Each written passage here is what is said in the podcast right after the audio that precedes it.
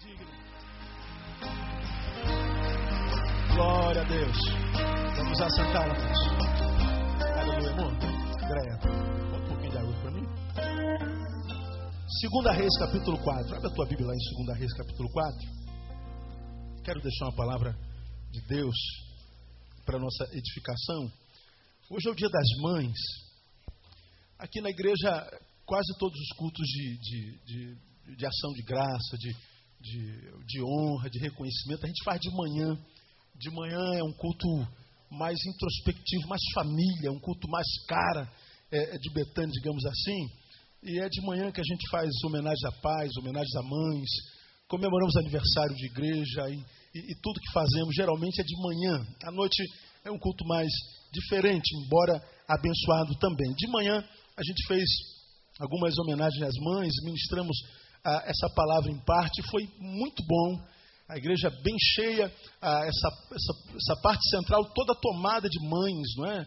As mães vieram à igreja hoje de manhã. Geralmente, dia das mães, a frequência baixa um pouco, o que é, o que é justo. Né? Filhos muitas vezes vêm de outra cidade, de outro estado, rever a mãe, almoçar com a mãe, passar o dia com a mãe.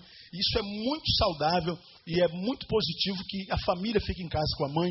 Eu honro isso e abençoo essa postura da família, como também abençoo as mães que vieram também, evidentemente. Então, de manhã foi entregue uma lembrancinha. Sobrou lembrancinha daquela de manhã, não? Alguém sabe, não?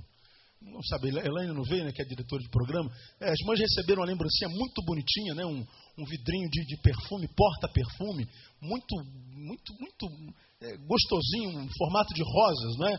E as mães de manhã foram, foram premiadas com essa, com essa lembrança. Depois saímos todos para almoçar com a nossa mãe. Como nós falamos pela manhã, hoje é um dia que a gente come muito, não é? Hoje é um dia que a gente come muito mais do que precisa. Né? Eu almocei do lado de alguém hoje que já tinha comido muito como eu. Né? Aí, brincando com essa pessoa, eu falei assim: ó, você não precisa comer mais esse pedaço de carne, não, você já está. Aí, aí botou assim na carne, né? Aí tirou o garfo. É verdade, eu não preciso comer mais, não. Aí não comeu mesmo, né? Eu falei brincando, mas não comeu. Mas é um dia que a gente come muito. Na casa da minha sogra fizeram uma feijoada maravilhosa, aquele arroz vermelhinho. Que arroz é aquele, irmão? Feijão? Eu falei, eu falei arroz, né? feijão. Você vê, ainda estou sob o efeito da comida, né? A pedaço de carne que ela não comeu, comeu eu, não é? Então até agora eu estou com a barriga com a barriga cheia. Um, um, feijão vermelhinho, rapaz, bonito. Nunca vi um feijão daquele com aqueles, aquelas gordurinhas de porco. E depois que a gente já tinha comido bastante, veio minha sogra com um pernil desse tamanho, né? E quem já comeu é, sanduíche de pernil de porco aqui? Já comeu, amado? É bom demais. Lógico que eu cortei algumas fatias para comer agora à noite. Levei para casa. Tem pão francês de ontem, a gente esquenta no micro-ondas ou no forno, bota o pernil e, e dorme de barriga cheia. Isso não é saudável, né? Não sigam o meu conselho. Mas como diz Ariovaldo, quando, quando, quando o Senhor voltar, Ariovaldo é gordão, eu quero estar do lado de uma magricela dessa aí, que só come folha, né? Herbívora. Quando Jesus voltar, eu quero subir do lado dele, que eu vou dizer, não, tá vendo? Você não comeu carne, não comeu carré, não comeu gordura. Tá subindo magro, eu estou subindo gordo. Só que eu comi tudo que eu quis, você não. Né? Ele diz, eu não sei quando Jesus volta, então eu vou é comer. Né? E hoje eu vou fazer isso. Como Lindoval, como Ariovaldo nos, nos ensina. Aí hoje eu ministrei essa palavra que está em 2 Reis, capítulo 4. O encontro de Eliseu com a Sunamita. Sunamita é alguém que nasceu em Sunem. Então, somente. Eu queria ler esse texto com você para que você conheça a história ah, em Tótum.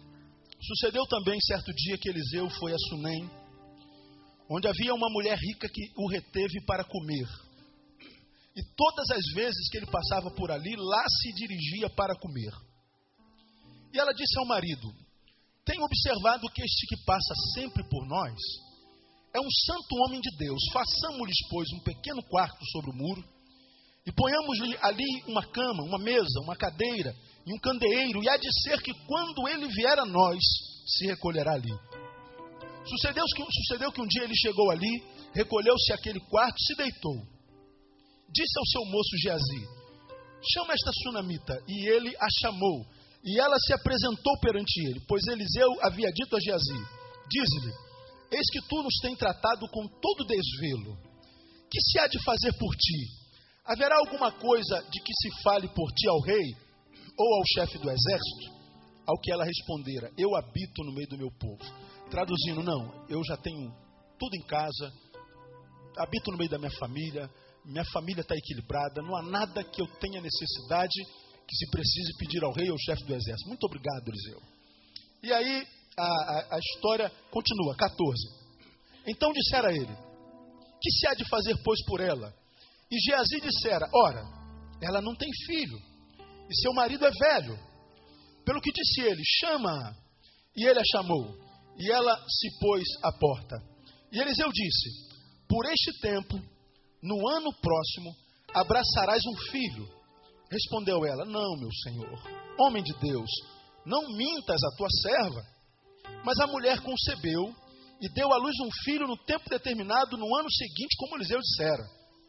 Tendo o menino crescido, saiu um dia ter com o pai que estava com os segadores. Disse, ao, disse a seu pai: Minha cabeça, minha cabeça.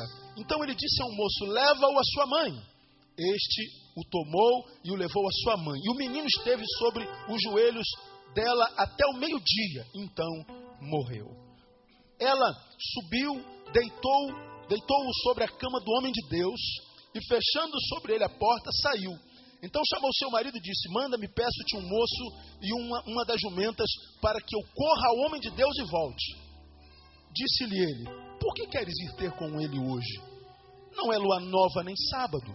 E ela disse: Tudo vai bem. Repita comigo: Tudo vai bem. De novo: Tudo vai bem.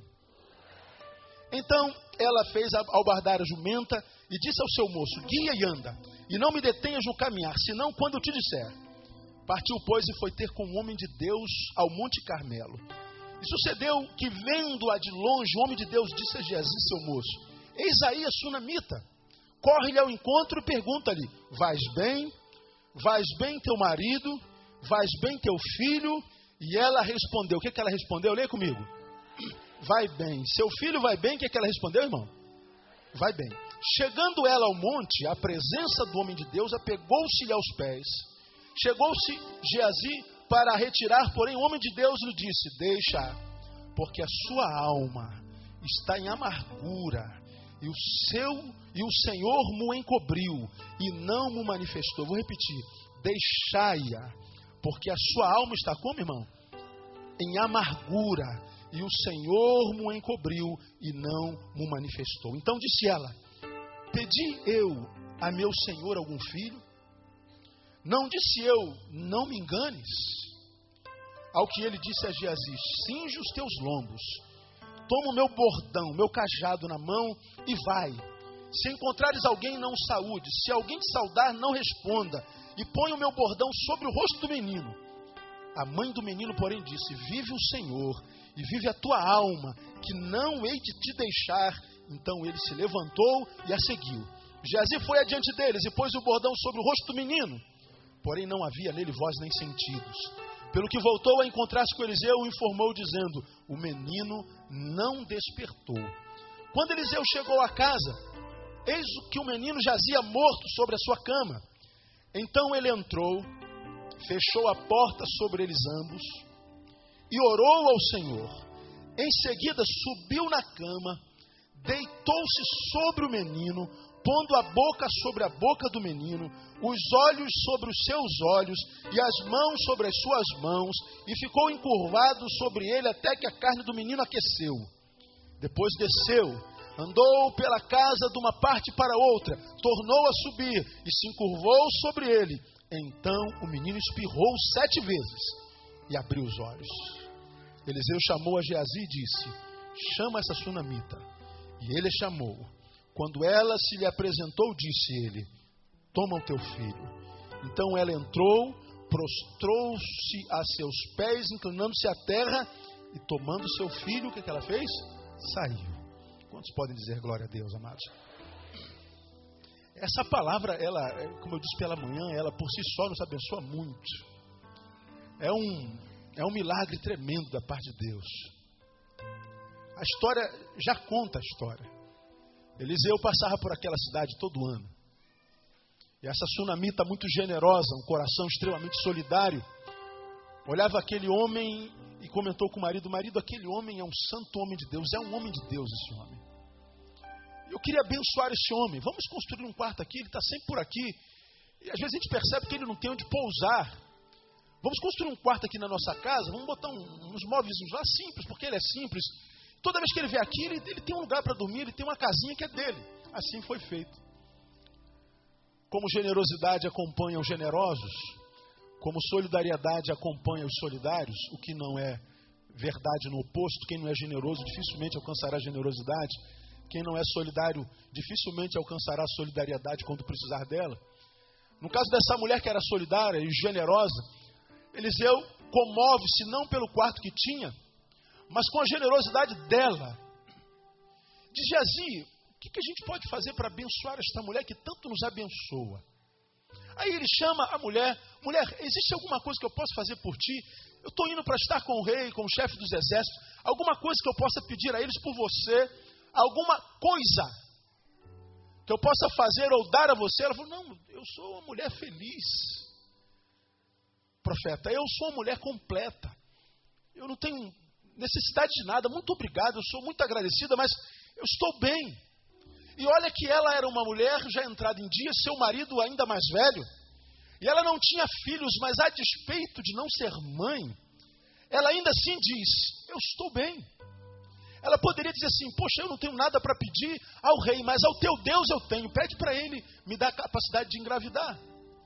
Pede para ele para me dar a, a graça de ser mãe, porque só vocês, mulheres, sabem o que era o privilégio de ser mãe. Nós, homens, nunca vamos conceber essa ideia. Nós nunca vamos poder imaginar o que é um ser ser gerado dentro do nosso ventre e vermos a nossa barriga é, esticar, a nossa barriga crescer e chegar no dia ver o moleque saindo de dentro de nós, uma menina saindo de dentro de nós. E a alegria que isso, isso provoca em quem passa por essa experiência, nós vamos ficar só na imaginação. E vocês sabem, as que não tiveram a graça ainda de ser mãe, o quanto o não poder ser mãe também mexe com a feminilidade de cada mulher. Mas essa mulher, a despeito de não ter filho, diz: Não, eu sou resolvida. Eu já me acostumei até viver com essa ausência. E não me infelicitei por causa disso. Como quem diz, eu gostaria muito de poder ser mãe. Eu gostaria muito de ver esse sonho realizado. Mas Deus já me abençoou tanto que, mesmo sem a realização desse sonho, eu já me contentei, estou feliz. E ela, quem sabe, já tinha esquecido a ideia de, ter, de ser mãe. Aí, como Eliseu diz que não há nada que possa fazer por aquela mulher, ela sai e o secretário diz assim: Gezi, olha, ela não tem filho. E o marido dela já é velho, não tem jeito pelos métodos naturais. Como quem diz, mas como tu és um Deus, tu és servo de um Deus que pode todas as coisas, Tu és um Deus que pode abrir a madre de quem a madre está cerrada. Tu és um Deus de milagres. Ela não tem filho. Quem sabe se eu posso fazer alguma coisa? E se fosse no tempo de hoje, a gente olha e pensa: o que? Você quer que eu durma com ela porque o marido é velho? Não é nada disso. Eliseu queria fazer um milagre. Geazi queria ver Eliseu fazer um milagre. Chama a mulher de novo e diz assim: Olha, mulher, ano que vem, quando eu voltar nessa mesma data, você vai estar com o moleque no colo. Qual é a reação dela? Ah, meu Senhor, não minta para mim, não brinca com esse negócio sério. Eu já estou já estou tranquila, eu já eu já estou conformada com o fato de ser mãe. Não, não, não diga uma coisa impossível só para me agradar. Não minta para mim. Diz o texto que no ano seguinte, quando Eliseu voltou, estava lá a mulher com o moleque no colo. Esse moleque cresce e ele está brincando, está passeando, está lá no trabalho com o pai, vai visitar o pai lá na cega, na colheita, e o moleque tem febre, a sua cabeça começa a doer, pai, minha cabeça está doendo, e o pai desesperado manda para a mãe, porque pai não tem muito jeito com essas coisas. O amor compassivo é mais comum na vida das mulheres, da mamãe. Eu estou afastado da igreja há 40 dias, doente, e eu vi o quanto a doença é, nos traz muitos benefícios. E como muitas vezes soa até bom ser doente, principalmente dependendo da mulher que você tem ou da mãe que você tem. Porque quando você está doente, aí o negócio vai, vai, vai na mão, né? Ah, tô com vontade de tomar um cafezinho. Peraí, amor, vou pegar um cafezinho. Não tô com vontade de comer um pudinho, pudinzinho de leite. Eu faço para a hora do almoço. Hum, eu queria tanto ver aquele filme, mas eu, eu não estou podendo ir na locadora. Não, eu vou na locadora. Né? Ah, eu queria tanto um cobertor, estou com frio, aí eu pego para você. Aí, às vezes, paro assim, puxa, esse negócio de ser doente, esse negócio é bom, né? O negócio de ser doente é bom. Ou você acha que isso não acontece na vida de tantas pessoas no dia de hoje? Conhece alguém que é assim, está sempre doente a vida inteira? Tua mãe é assim? Tua mulher é assim? Teu marido é assim? Está sempre doente. Sabe por quê? Porque a doença traz benefícios. Ainda mais quando a gente está é, do lado de uma mulher abençoada. A mulher tem um amor mais compassivo. Quando o marido está doente, a mulher fica ali, meu amigo. Está com febre, ela bota a mão, ela bota remédio, ela bota o, o, o, o, eu ia falar cronômetro, mas não é, termômetro, né? Bota o termômetro embaixo, fica ali velando por você, e ela cuida, ela não se desespera. A mulher tem essa, esse amor chamado compassivo, de compaixão. Agora, quando a mulher fica doente, tem febre, nós homens ficamos cheios de braços, não sabe o que fazer. A gente liga para a mãe dela, minha sogra, vem aqui cuidar da sua filha, porque ela está doente, ela está com febre. A gente não sabe, a gente não tem a mesma destreza com amor compassivo. O pai desse moleque manda para a mãe e a mãe cuida dele. Ele fica a tarde toda no colo da mulher, aqui, deitado no colo dele, ele vem a falecer. A mulher corre até Eliseu e diz assim: Eliseu, eu te pedi algum filho, Eliseu. Eu roguei ao teu Deus que me desse algum filho. Você se lembra que quando você me prometeu isso, eu disse que você estava mentindo porque eu já estava conformada no teu filho. Agora o teu Deus me dá um filho e permite que o meu filho morra. Eliseu fica como que bolado. Diz assim, cara, como aconteceu isso? Jazi, vem cá, pega o meu cajado, coloca em cima do rosto desse menino, ele vai ressuscitar. Eliseu conhecia esse negócio de ressurreição. Aí a mulher diz assim: Não, senhor, eu não vou te deixar de jeito nenhum. Eu não quero teu bordão, não quero seu, seu moleque. É o senhor que tem que cuidar desse negócio. Eliseu se levanta, vai com ele, entra no quarto, põe todo mundo para fora, ora ao Senhor, depois deita em cima do moleque, frente a frente, testa com testa, nariz com nariz, olho com olho, boca com boca, mão com mão, até que o corpo do moleque aquece, mas o moleque não levanta, ele desce. E a Bíblia diz que ele começa a andar pela casa. Eu imagino que Eliseu está preocupado. Alguém que sabe que o poder de Deus é poder de Deus e Deus é poderoso para fazer qualquer coisa. Mas mesmo assim, ele está dizendo assim: existe a hipótese de a vontade de Deus ser outra. E ele então volta ao quarto, deita de novo sobre o moleque, e o moleque dá sete espirros. E ele imagina dar um glória a Deus bem forte. Oh, glória a Deus. Chama a mulher e diz assim: Eis aí o teu filho.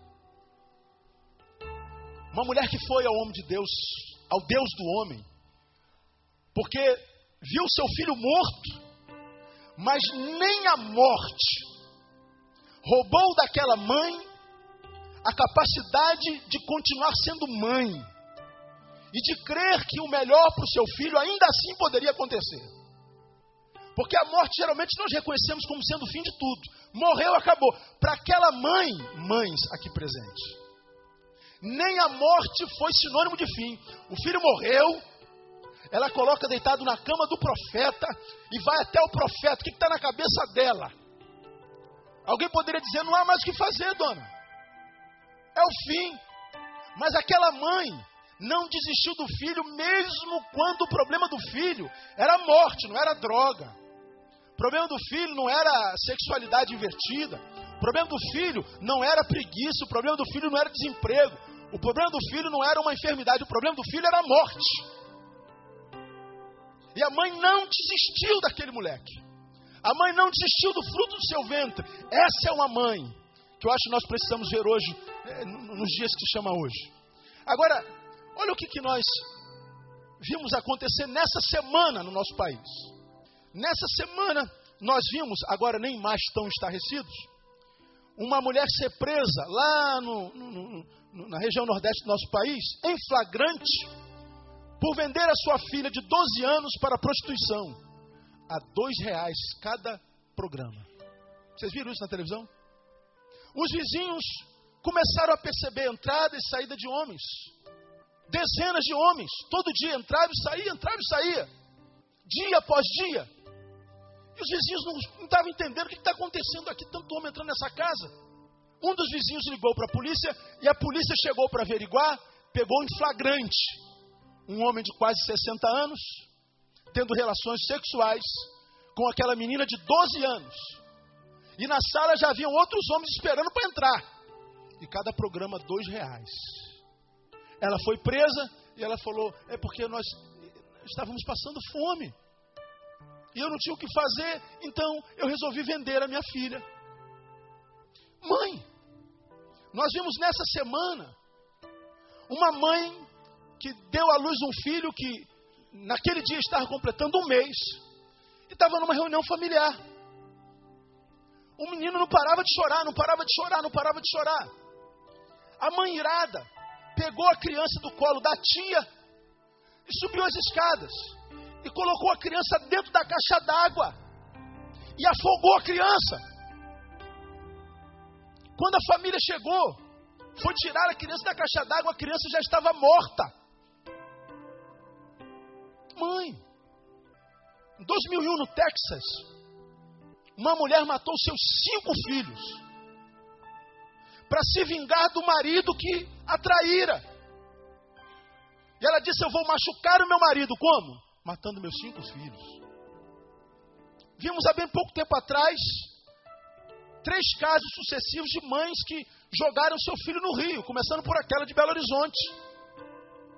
Lá na Pampulha, foi um fenômeno nacional, foi uma comoção nacional. E a gente às vezes olha para o que está acontecendo com a humanidade, inclusive com as mães, e a gente diz, meu Deus, onde é que a gente vai parar?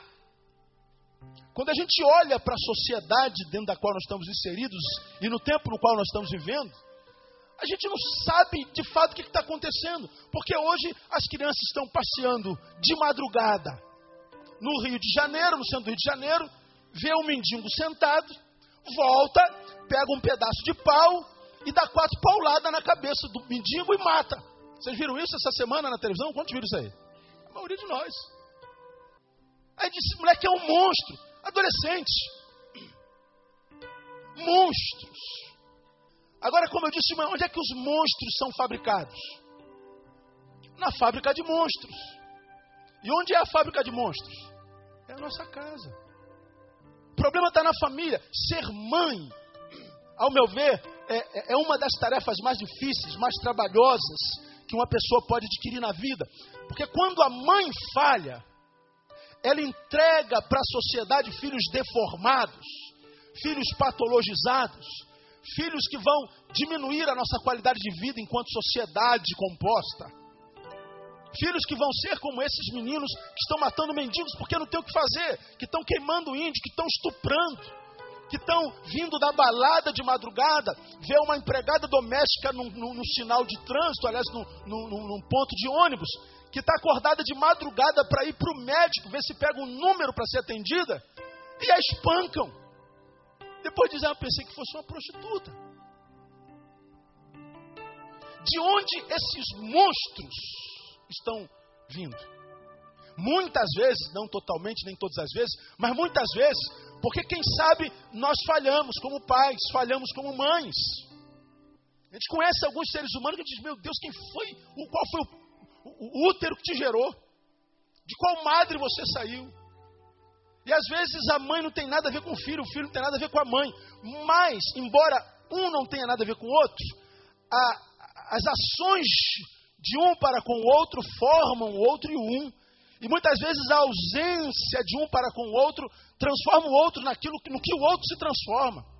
Aí, nesse dia das mães, eu queria falar com você sobre a ideia do ser uma mãe sábia. Hoje, mãe, se nós quisermos ter filhos que vão trazer orgulho para a nossa vida, filhos que quando nós acabarmos de criá-los, vamos olhar para eles e falar assim: puxa vida, valeu o investimento nesse moleque, valeu o investimento nessa moleque. Nós vamos olhar para eles e simplesmente por ver no que eles se tornaram, nós vamos olhar e falar: valeu a pena ter sido mãe, valeu a pena ter sido pai.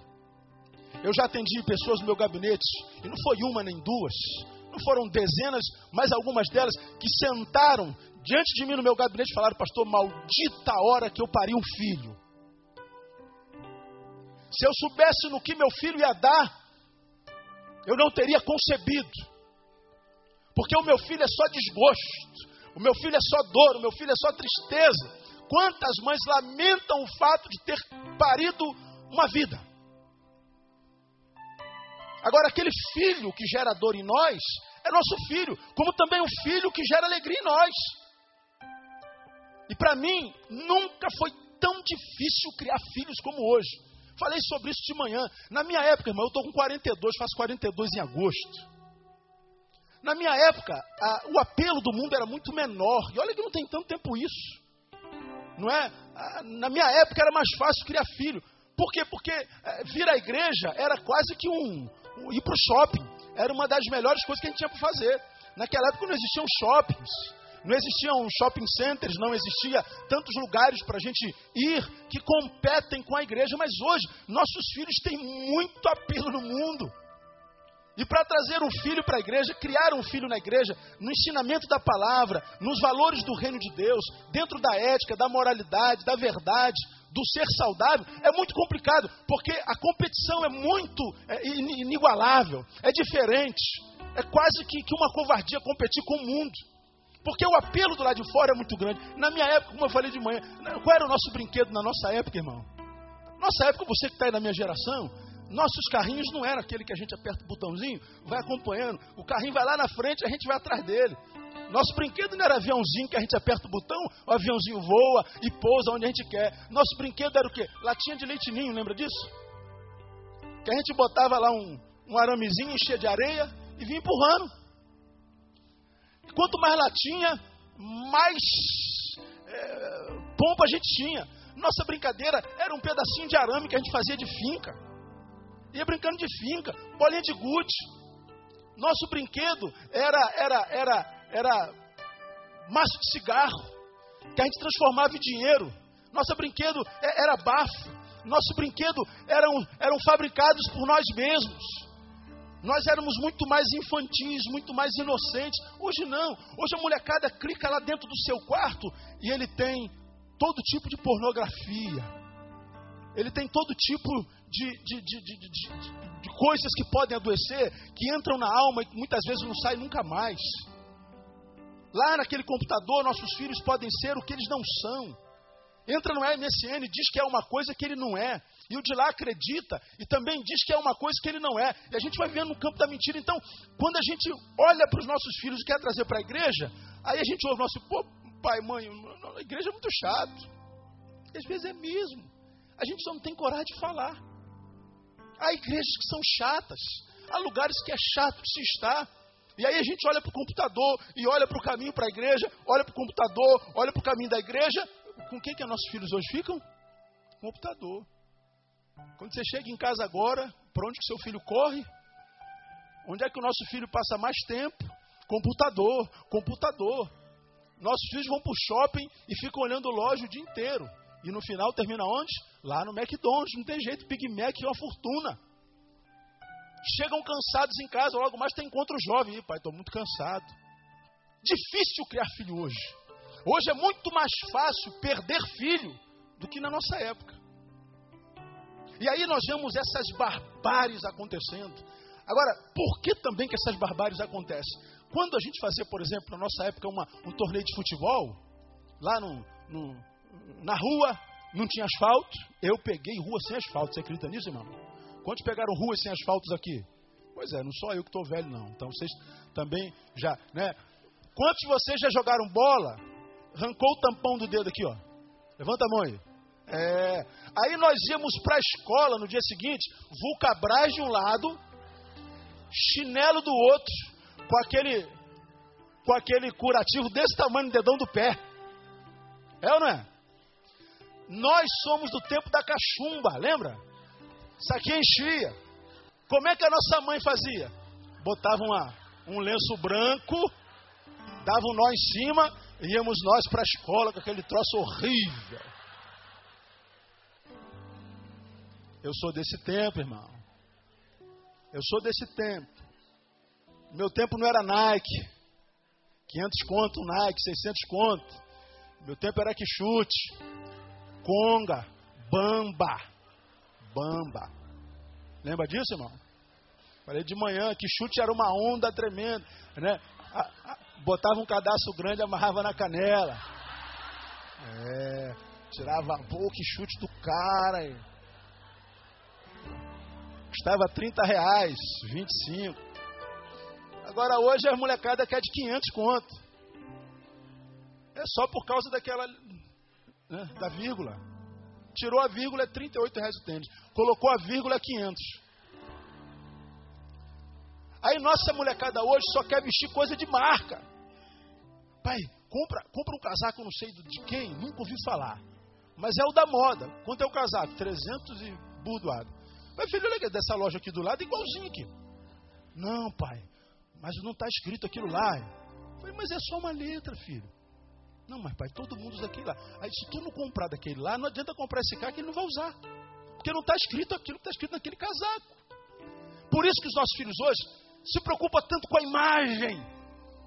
Porque não é uma geração producente. Na nossa época, nós produzíamos nosso brinquedo. Na nossa época, nós produzíamos muitas vezes a nossa indumentária, a nossa roupa. Nós herdávamos a roupa do filho mais velho. E não havia tanta marca, era Hang Ten, era Silze. Quem foi criado aqui no subúrbio, igual a mim, era a Pier de Madureira. Ah, mané. É, é ou é? O Pier era uma, era uma onda, meu. Só tinha uma lojinha lá em Madureira, mas nunca vi uma loja tão cheia. Pier. Eu sou da de classe média, né? Meu pai tinha, tinha, sempre teve condição. Meu pai, como é que fazia com os filhos? Chegava no final do ano, a gente ia para impecável Maré Mansa. Está lá até hoje. E meu pai comprava o sapato Vulcabras. Como é que eu usei sapato Vulcabras? Dava para o ano inteiro. E a gente voltava feliz. E aquilo era barato.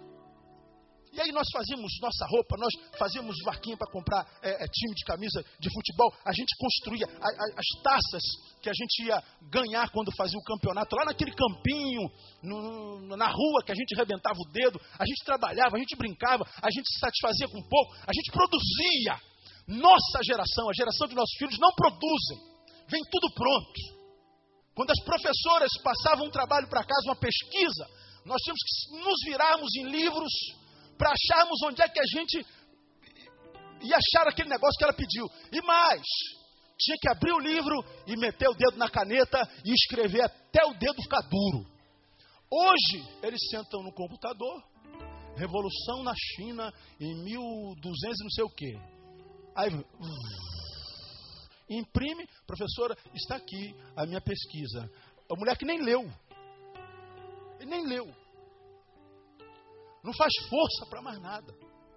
Aí sabe o que, que acontece? Inconscientemente, senso de inutilidade. Quando nós não somos úteis em essência, na verdade nós nos sentimos em essência inúteis. E a inutilidade faz mal para a vida de qualquer ser humano. Sabe o que, que esse ser humano faz? Investe na aparência. Por isso, coloca-se prótese, tira-se prótese. Faz-se plástica, muda a plástica. Por isso o cabelo duro não existe mais. Hoje é só cabelo liso. Eu não estou falando que é pecado. Mas hoje há, uma, há, há uma, uma, uma, quantidade muito grande de investimento na aparência. Quem trabalha com aparência está ficando rico, irmão. Por quê? Porque falta essência. E aí, quando nós vamos ministrar, mães e pais, aos nossos filhos, nossos filhos não conseguem perceber valores que não são é, concretos. Nossos filhos não conseguem perceber valores abstratos. Nossos filhos não conseguem pôr valoração em coisas que eles não possam pecar, que eles não possam vestir, que eles não possam demonstrar. Os valores do ser são valores que não valem nada. Vou ganhar o que com isso? Você vai ganhar ao longo da tua vida, filho. Não me interessa, filho. Ninguém está vendo. Então é difícil demais ser mãe hoje.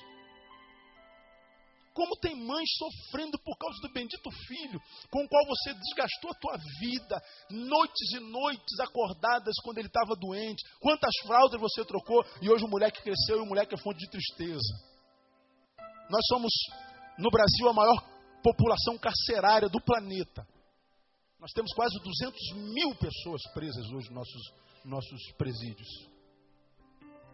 80% deles é entre 18 e 25 anos. Crianças. O que está acontecendo com a família? O que está acontecendo com a casa, onde essas crianças são geradas e são monstrificadas? Vivemos tempos difíceis, difícil ser mãe hoje. Aí eu queria, eu queria rapidamente, amado, nessa noite, compartilhar com vocês alguns exemplos que eu vejo na vida dessa mulher. Porque talvez essa palavra de hoje é para mãe, não diz nada, não, não, diz respeito a você em nada. Não tem nada a ver com isso, pastor. Não me interessa negócio de mãe, de pai. E de repente não te interessa até porque tua mãe e pai só te trazem lembranças ruins. Mas eu acho que isso aqui diz respeito a cada um de nós. Eu não sou mãe, mas eu sou pai. Tenho uma esposa que é mãe, tem duas filhas que vão ser mães também. E eu peço muito ao Senhor para que elas possam ser mães ainda melhores do que as filhas que elas são. Mas ser mãe é muito mais difícil que ser filho. Porque mãe tem que fazer muita coisa, filho só basta ser. É muito fácil. Então, essa mulher aqui, amadas, ela, ela traz para nós algumas lições que são muito importantes, que são lições que eu percebo de sabedoria, de estratégias, que, sendo observadas, podem nos ajudar a construirmos no nosso filho um ser humano melhor. Pode nos ajudar, quem sabe, a competir com um pouco mais de justeza com o mundo que está aí do lado de fora. A competir com um pouco mais de, de, de realidade, de igualdade com o mundo que está do lado de fora, porque os nossos filhos na igreja vêm uma vez por semana.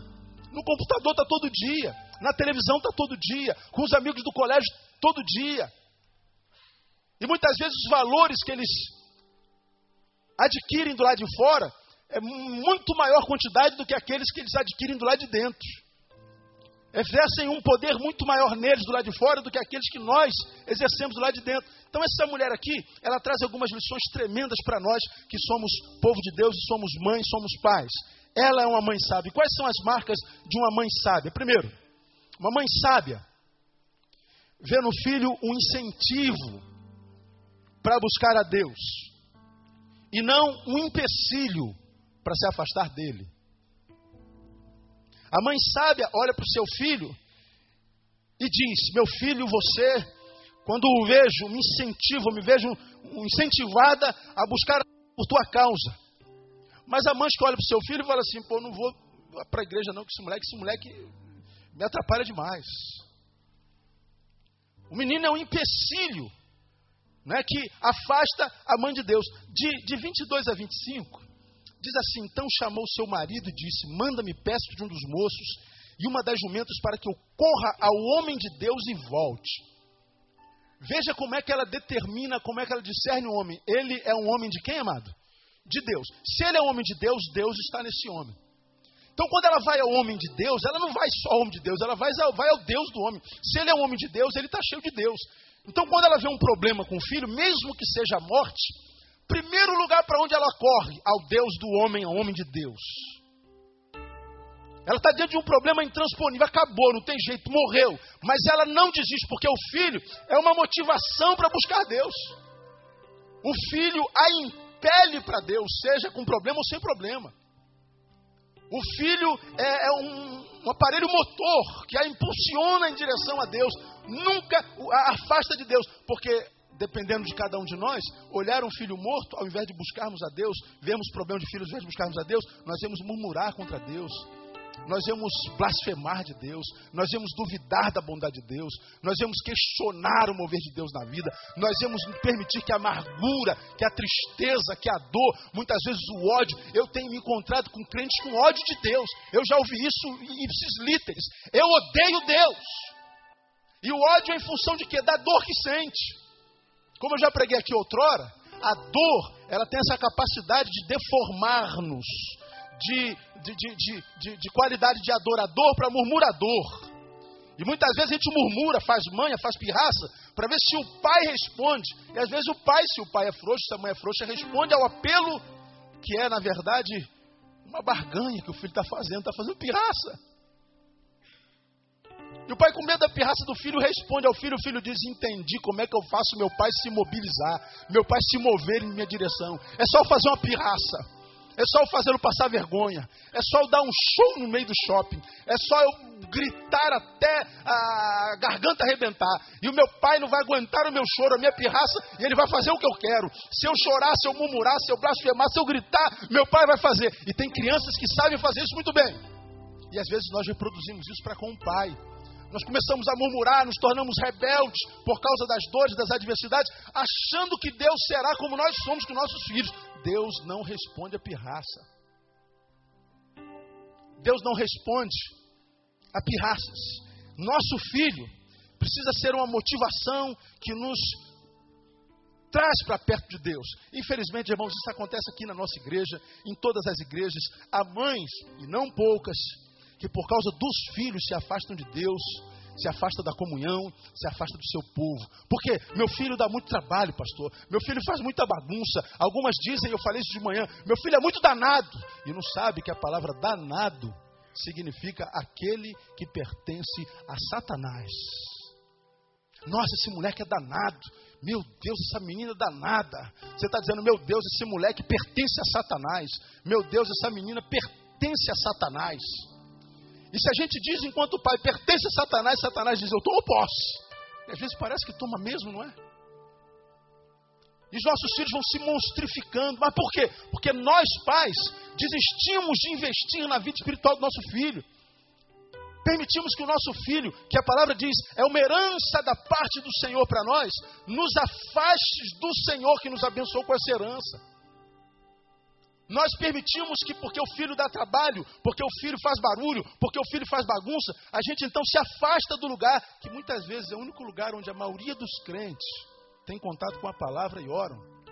A maioria de nós só tem contato com a palavra em culto público. A maioria de nós, se temos coragem de admitir, só conhecemos o que é oração quando nós estamos na igreja. Quando acaba o culto, a maioria de nós não ora, não lê a Bíblia, não tem investimento espiritual. E aí, o único lugar onde nós temos alguma investidura espiritual, nós abrimos mão por causa do filho. E aí, o filho, que até então era uma bênção, transformou-se, ainda que nós não tenhamos percepção disso, numa maldição, porque ele nos afastou de Deus. Vocês podem visitar qualquer presídio, qualquer cadeia pública, quem trabalha em presídio, visita presídio constantemente, pode perceber lá que grande parte dos presos são Quase todos eles, 80% quase, filhos de crentes, foram criados no Evangelho. Eu já fui parado por um delegado no encontro que teve do Estado, teve para líderes religiosos, líderes é, de polícia, todo tipo de, de, líderes da sociedade. Eu sentei do lado, no Hotel Glória, do lado de um delegado, e o delegado falou assim: Pastor, posso fazer uma pergunta ao senhor? Pois não, doutor. Por que, que quase todos os internos de cadeias e presídios são filhos de crentes? E ele concluiu a pergunta dizendo assim: o que, que acontece na casa dos crentes que faz com que esses meninos se tornem o que estão se tornando? A resposta que eu dei é porque os crentes são crentes da boca para fora. Os crentes não são crentes como crentes tem que ser. Os crentes transformaram a sua fé num encontro semanal, num lugar que a gente chama de igreja, mas cujo ensino que é ministrado naquela igreja não entra dentro da nossa casa. E às vezes, nossa relação com o filho é na base da religiosidade. E nós dizemos ao nosso filho só o que não pode fazer. Mas muitas vezes, muitas vezes não sabemos dizer por que, que não pode fazer. Filha, você não pode usar calça comprida. A filha pergunta, por que, que não pode? Porque a igreja não permite. Filho, você não pode, não pode, não pode. Por quê? Porque o pastor não permite. E nós somos pais de filhos que vivem na área da informática filhos muito bem formados, filhos muito bem formados enquanto formação e informação. E se a gente não disser, filho, é por causa disso, disso, disso, convencê-los no argumento, nós perdemos nossos filhos. Então, mães, deixa eu dizer uma coisa para vocês. Primeiro eu quero profetizar: se o teu filho ainda não está na casa de Deus adorando ao Senhor como você está aqui hoje, quero profetizar: todos os teus filhos estarão um dia na casa de Deus louvando o nome de Jesus, no nome de Jesus. Quem recebe essa palavra, diga eu recebo, amado todos os nossos filhos vão se tornarem adoradores do Senhor. Agora, nós que ainda temos filhos sobre os quais nós exercemos autoridade, temos que entender que o nosso filho precisa ser um incentivo e não um empecilho para afastá-la de Deus. Preguei aqui há bem pouco tempo sobre por que Deus mandou matar Isaac, não é? Por que, que Deus mandou matar Isaac? Aí todo lugar que eu vou, alguém diz, eu queria provar a fé de Abraão. Abraão não precisa provar mais nada para ninguém, irmão. O cara, depois de 75 anos, ao ouvir a voz de Deus, larga tudo que você tem e, e vaza. Mas vaza para onde? Vai para onde? Não, não, importa, eu vou te mostrar num caminho. Quero que você largue tudo e vá. Para onde? Não interessa, Abraão, vá. O homem de 75 anos larga tudo que construiu, família, bens, Para uma aventura que, quem sabe, para um jovem de 18 anos seria muito legal, mas para um velho de 75, não. Ele não questiona nada. E vai. De posse de uma única promessa: te darei filhos. Esperou de 75 até 100 anos de idade, 25 anos, para que a promessa se cumprisse. Mas ele se manteve fiel. Senhor, tem um ano que o Senhor me prometeu que a, que a mulher ia engravidar e nada. Senhor, tem três, tem, tem cinco anos que o Senhor prometeu e nada. Senhor, tem dez anos. Eu tinha 75, estou com 85, pai. Vai ficar difícil para mim com 85 anos. Ele faz 90 anos, 95, Senhor. E aí? 20 anos. A gente não vê a Bíblia falando sobre isso quando ele faz 100 anos. Lembra que eu já preguei sobre isso aqui? Dois homens visitam a sua casa, eram anjos. E eles chamam Abraão, Abraão os recebe em casa. E Sara estava lá na cozinha, fazendo não sei o quê, um cafezinho. Os homens sentam e Sara faz uma coisa que mulher nenhuma costuma fazer na vida. Ela fica atrás da porta, escutando o papo dos homens lá. Hoje não acontece mais isso, mas naquela época era muito comum. Os anjos estão falando assim: ó, Abraão, chegou a hora de Sara conceber. A mulher tinha 90 anos de idade, irmão. Sara dá uma gargalhada. Os homens a chamam: Sara, ó, estamos vendo você aí, boba. Ela sai vermelha, feito um tomate. Não, é que eu tenho. Não, não mente, Sara. Você acha que a gente está mangando de você? Você acha que a gente está zombando de você? Você vai conceber teu filho. Passa alguns meses, aquela, alguns meses aquela velha, 90 anos, com a barriga desse tamanhão. Imagina Sara em Madureira com 90 anos. Barrigão. Imagina uma coisa dessa. Sara com 91 anos apresentando o bebezinho dela aqui no segundo domingo. Olha, irmã, que é filho primogênito da irmã Sara. Ela pretende ter 10 filhos ainda, não é? Está com 90 anos. Abraão com 100.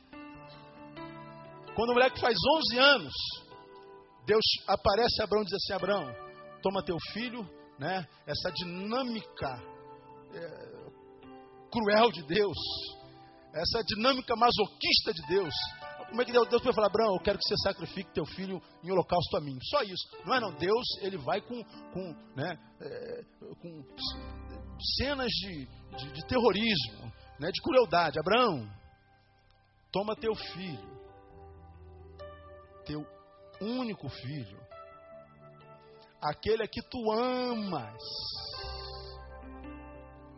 e sacrifica-me em holocausto. Deus é cruel, cenas requintes de crueldade. Abraão, sabe teu filho? Qual? Aquele único que você tem. Sim. Aquele que você ama muito? Sim. Pois é, mata. Abraão não fala nada. Aí você fala assim: não, Deus queria provar a fé de Abraão. Não tinha que provar mais nada, irmão. Esperou 25 anos aquele moleque sem falar nada. Mas por que, que Deus mandou matar Isaac? Você já aprendeu isso? Porque Deus queria saber se depois do filho, Deus ainda era sua maior fonte de alegria. Porque antes do filho, Deus sabia que ele podia contar com Abraão para tudo, ele foi chamado pai da fé. Depois do filho, depois da bênção, seria Deus ainda a coisa mais importante na vida dele? Deus queria saber, então mata esse moleque, que eu quero saber se eu ainda sou o número um na tua vida. E ele então sobe para matar, quando ele vai matar o seu filho. Abraão ouve a música mais linda que ele já ouviu na vida dele, preguei sobre isso aqui. Ele ouviu Mé. Ele ouviu o canto de um cabrito, Jeová Jirê, que ele falava para o seu filho: Pai, cadê o, cadê o cabrito para o holocausto? Jeová Jirê. Mas, pai, o senhor está me amarrando, Jeová Jirê. Mas, pai, o senhor está amolando a daga, Jeová Jirê. Mas, pai, o senhor está botando minha mão para trás, Jeová Jirê. Mas, pai, o senhor está tá, tá me espetando, pai, Jeová Jirê. Aí o moleque, a, a cabrinha canta lá. É. A melhor canção que Abraão já ouviu na vida. Deus fala assim: Não toque no teu filho. Como quem diz, eu percebi, Abraão que o teu filho não é mais importante do que eu na tua vida. Por isso eu te devolvo o teu filho. Sabe por que muitas mães têm perdido seus filhos? Talvez não para a morte, mas quem sabe para o um namorado que apareceu do inferno. Para a namorada que apareceu do inferno. Para droga. Sabe por que muitos pais têm perdido seu filho para balada, para as raves? Sabe por que muitos filhos têm perdido, seus os pais têm perdido seus filhos para prostituição? Quem sabe? Porque amaram seus filhos mais do que ao próprio Deus. e os seus filhos, por causa da falta de sabedoria dos pais e das mães, foram os mesmos que os afastaram de Deus. Contei hoje de manhã a experiência de um casal cuja mãe me parou aqui de manhã e me contou a experiência ocorrida com seu pai. Demoraram muitos anos para terem filhos, 20. E Deus deu-lhe a graça de conceber um filho. E o pai era um homem que estava sempre pedindo a Deus por um filho, não existiu de um filho. Deus vai honrar, Deus vai honrar. Eu não vou adotar porque Deus vai honrar. Deus honrou. Essa criança fez quatro anos e o pai não quer saber mais de Deus. Como quem diz, não preciso mais de Deus.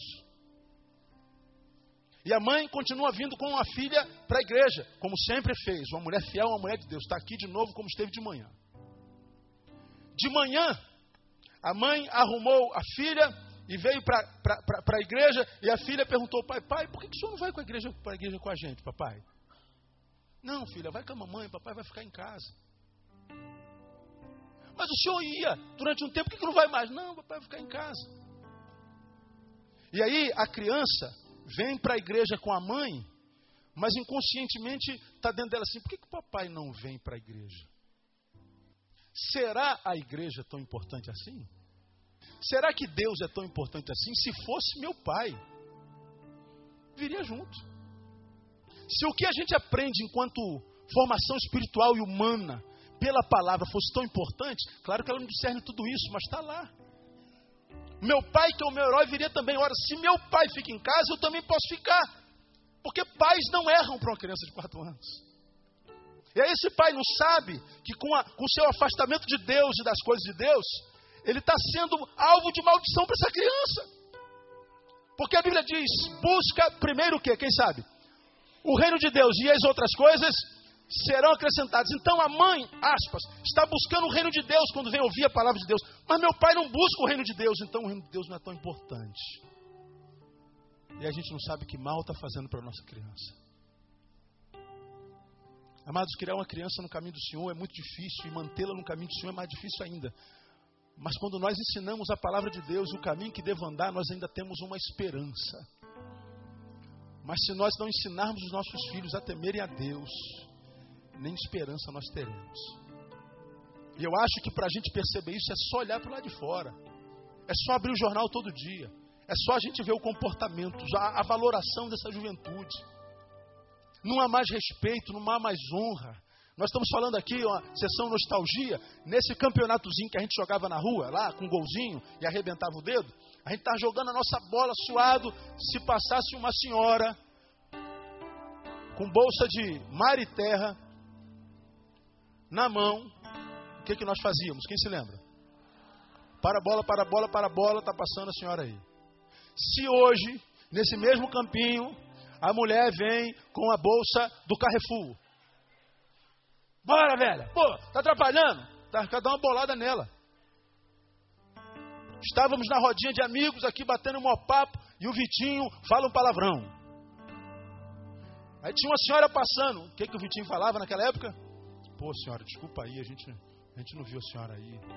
Chamávamos todo mundo de senhor e de senhora. Hoje, você, tu, filho xingando pai, filho xingando mãe, filho matando pai a paulada, Richthofen, para ficar com a herança. Não há mais apego, não há mais relação emocional, humana. Não há mais valoração dos valores abstratos. A gente só pensa em ter. E eu não sei que futuro há para essa geração, para essa humanidade, para essa sociedade na qual a gente está vivendo. E esses monstros são gerados dentro de casa. Então, amados, no dia da mãe, eu queria trazer essa, essa consideração com você. Transforma teu filho no incentivo para se aproximar de Deus. Porque o que falta para essa geração é Deus no coração, amado. Essa é uma mãe sábia. A mãe sábia não só vê no filho incentivo para buscar a Deus, mas e, e não, não um empecilho para afastá-lo dele, mas essa mãe ensina seu filho não só por preceitos, mas principalmente por exemplos. Exemplo. Nós pais, vocês mães, tem muito mais poder sobre o filho do que nós pais, na verdade. Ah, pastor, não concordo com você, é direito seu. Mas a mãe, ela tem uma ligação muito mais embrionária. A presença do pai é fundamental, indispensável. Mas a mãe há um mistério sobrenatural nessa relação de mãe e filha.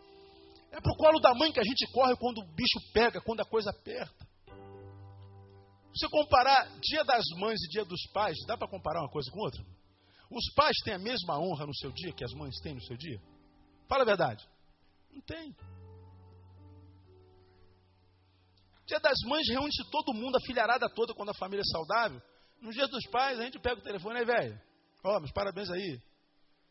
Tô meio duro aí, mas depois eu levo meu presente. Vê se o restaurante enche quando é dia dos pais. Procura fila no restaurante quando é dia dos pais. Não tem não, irmão. Vai no shopping ver se está lotado no dia anterior. Não está. Por quê? Porque o trato com a mãe é um negócio diferente. É algo sobrenatural que a gente não consegue explicar. E aí, esse texto me ensina, através dessa mulher, que os pais e as mães que criam filhos saudáveis são pais que ensinam não por preceitos, mas com exemplos. Até porque hoje nós somos parte de uma geração que não ouve com o ouvido, essa geração ouve com os olhos. Essa geração repete o que vê. Se eles virem em nós o exemplo, eles obedecerão. Agora, se eles não virem, só ouvirem, é, por que, que eu tenho que fazer se o senhor não faz? Filhos hoje nascem diferentes de como nós nascíamos. Falei de manhã. Quando nós nascemos, nós nascíamos de olho fechado. E levávamos algumas semanas para abrir o olho. Hoje a gente já nasce com o olho desse tamanho. A criança nasce olhando para você, te encarando. Quando a criança ficava em pezinho um pouquinho, levantava, e levantou a cabeça. Duas semanas depois, hoje já nasce quase dando volta no, no, no berço. É muito rápido, anda mais rápido, aprende mais rápido, fala mais rápido, é tudo mais rápido. Quando nós nascemos, amados, não existia computador, não existia celular, meu. Hoje a criança nasce parece que com um MPT escolado no braço. Os moleques sentam no computador com 4 anos de idade, senta naquele computador, você é velho igual a mim, fica olhando assim, meu Deus, onde é que esse moleque aprendeu isso, cara? Não é possível, cara. Eu sou mais velho que esse moleque, 40 anos, ele sabe mais do que eu nesse computador. Mas parece que ele já nasce com chip. É muito mais rápido.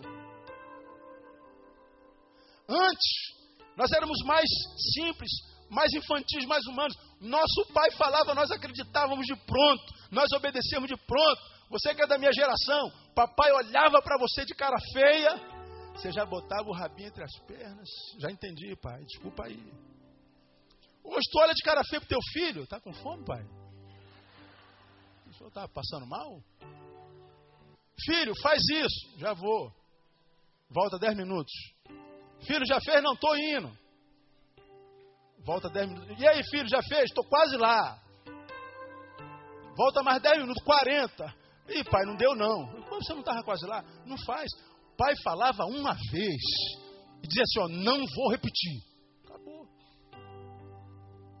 Se os pais falavam isso é melhor para você, nós ouvimos. Mas hoje nossos filhos, eles, eles tergiversam, eles, eles replicam, eles treplicam, eles não acreditam no que a gente fala, eles precisam olhar para nós e ver meu pai diz isso para mim e ele faz isso, então eu vou obedecer meu pai e vou seguir meu pai. Agora nós não somos exemplos, irmãos.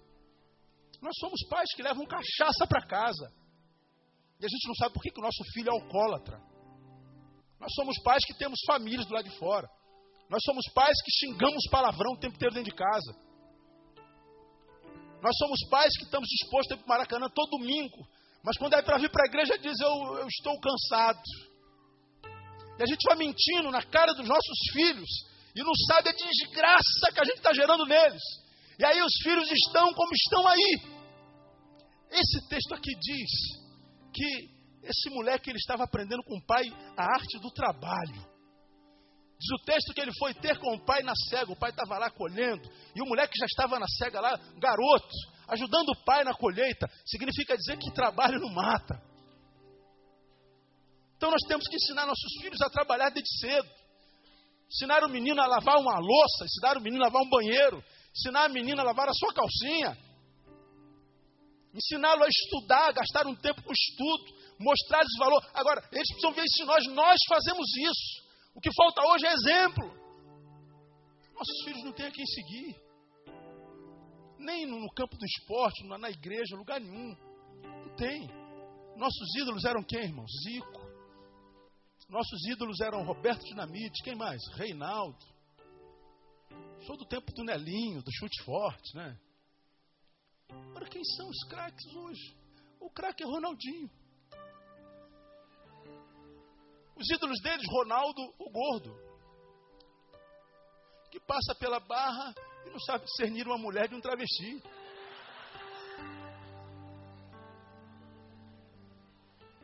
São os ídolos deles. Eu não estou zombando de Ronaldo, não, mas é a realidade. É Edmundo, o animal. É o cara que diz: Olha, eu tenho que ser bom jogador em campo, mas do lado de fora não tem nada a ver. O que cuida da minha vida sou eu. E o cara vai barbarizando. Nossos filhos estão vendo. Os ídolos deles são esses. Os ídolos deles são os MCs, são os DJ. Creu. É a mulher melancia. É o ganhar dinheiro fácil. Hoje eu estava ouvindo uma música da, da Maria Rita. Né? Nem toda mulher é bunda. Eu falei, gostei dessa menina, nunca vi a bunda dela. Mas ainda existem mulheres que pensam. Ela está dizendo hoje a mulher é valorizada pela bunda que tem. Hoje a mulher é valorizada pela beleza que possui. Ela vende a sua imagem. E aí, o que você faz na vida? Eu sou modelo. Se é modelo é porque não faz nada. Ah, eu já fiz cento e poucas plásticas. O que, que é verdadeiro em você ô moça? Não há nada de verdadeiro. Faz o que não faz nada. Produz o que não produz nada. Eu sou uma imagem para que os outros degustem. Só que essa imagem degustativa está ganhando dinheiro. E os nossos filhos, por que, que eu tenho que estudar? Por que, que eu tenho que trabalhar? Por que, que eu tenho que passar horas dentro de uma faculdade? Anos após anos estudando. Olha a dona Melancia lá, não sabe nem falar português, mas a melancia dela está enriquecendo ela. Vou para a academia. Aí você quer conversar com os filhos? Não entra, não desce. É covardia, irmãos. Ou nós ensinamos com o nosso exemplo, com a nossa postura, para que nós possamos ministrar aos nossos filhos valores abstratos, entender que a amizade, que o carinho, que o afeto valem e não custam nada. Ou nós ensinamos com exemplos ou nós perdemos nossos filhos. Eu quero terminar minha palavra. Mãe sábia é aquela que é conciliadora e apaziguadora e não incitadora do lar. Não vou nem ministrar o último tópico, vou parar aqui. O filho daquela mulher morre. E ela não se desespera. Ela vai ao marido, amor, arruma o teu melhor empregado e me dá o teu melhor jumento, porque eu quero ir com ele, correndo até o homem de Deus. Mas por que você vai lá, amor? Hoje não é sábado, dia de culto, nem de lua nova, não é nada especial. O que você vai fazer com o profeta? Tá tudo bem. O filho estava morto. Qual foi a resposta dela? Tudo vai bem. Mas como o filho morreu? Mas ela não queria preocupar o marido, porque na cabeça dela existia pela fé a realidade hipotética de que seu filho seria curado. Então por que eu vou preocupar com o marido à toa? Aí quando ela chega diante do homem, o homem a vê chegando, fala, Jesus, vai lá, pergunta, ela está precisando de alguma coisa, ela vê, não, ela não quero falar contigo, quero falar com, com Eliseu. Ela se ajoelha no pé de Eliseu, e Eliseu, vai bem a tua casa? Vai bem o teu marido? Teu filho vai bem?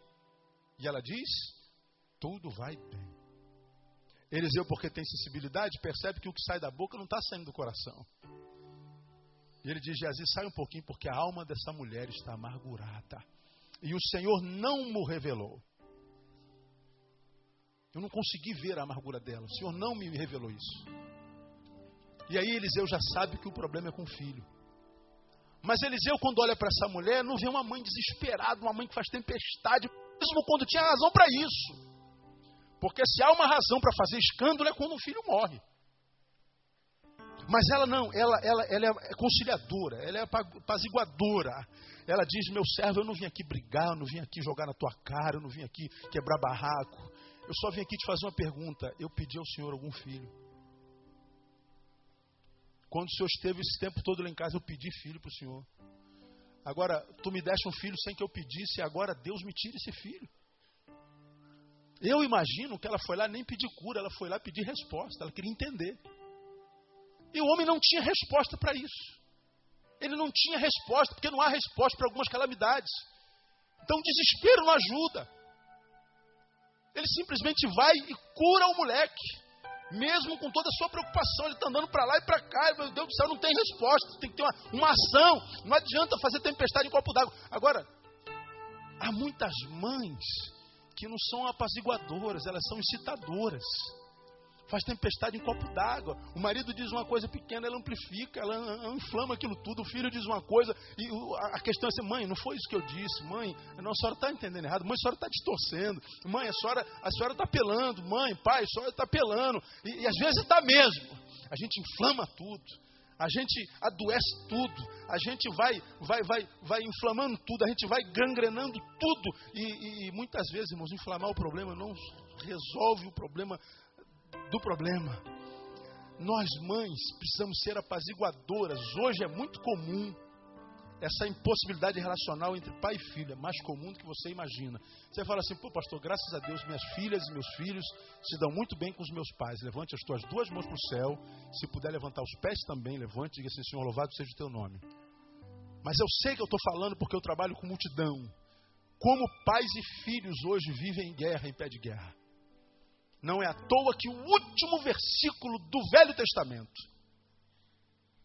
diz que é importante que haja conversão do pai para o filho, do filho para o pai, para que eu não venha e fira a terra com maldição, diz o Senhor. A conversão é do pai para o filho, do filho para o pai. Porque hoje há essa guerra familiar, uma guerra instaurada, muitas vezes fria.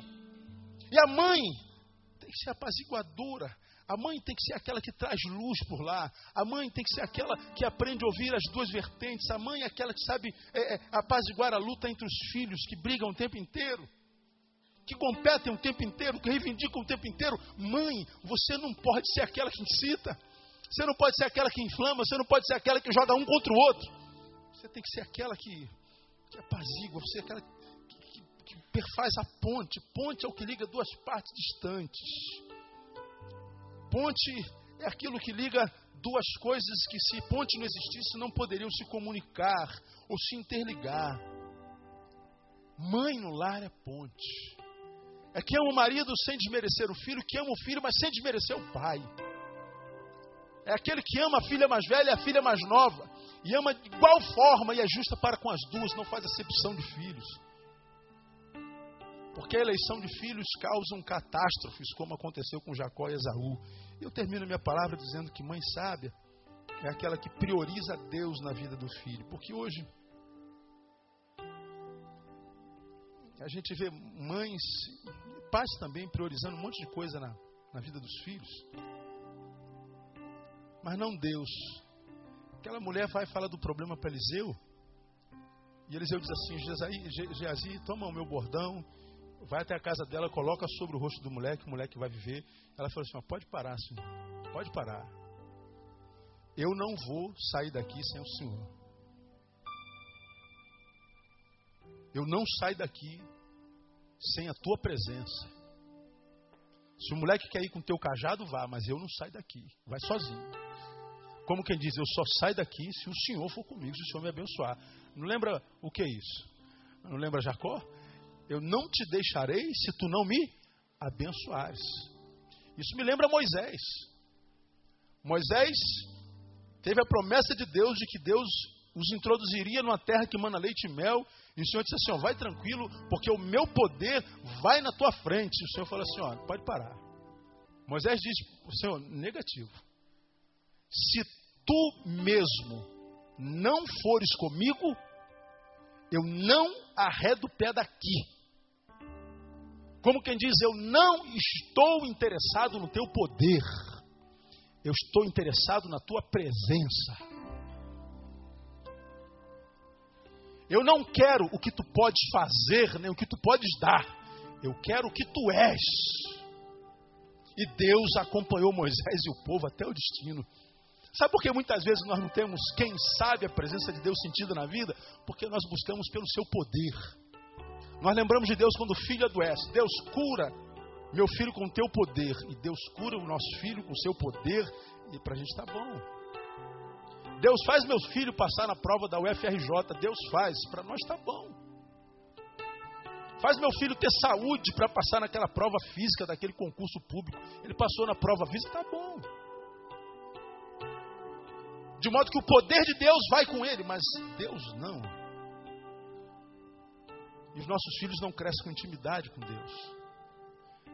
Nós, quando temos filhos, investimos no estudo, investimos no inglês, investimos no espanhol, investimos no curso técnico, na FAITEC, a gente quer que eles vão para a escola química de não sei de quê, a gente quer que eles passem no vestibular, a gente investe pesado para que eles possam ser alguma coisa na vida, mas não investe a mesma proporção no reino.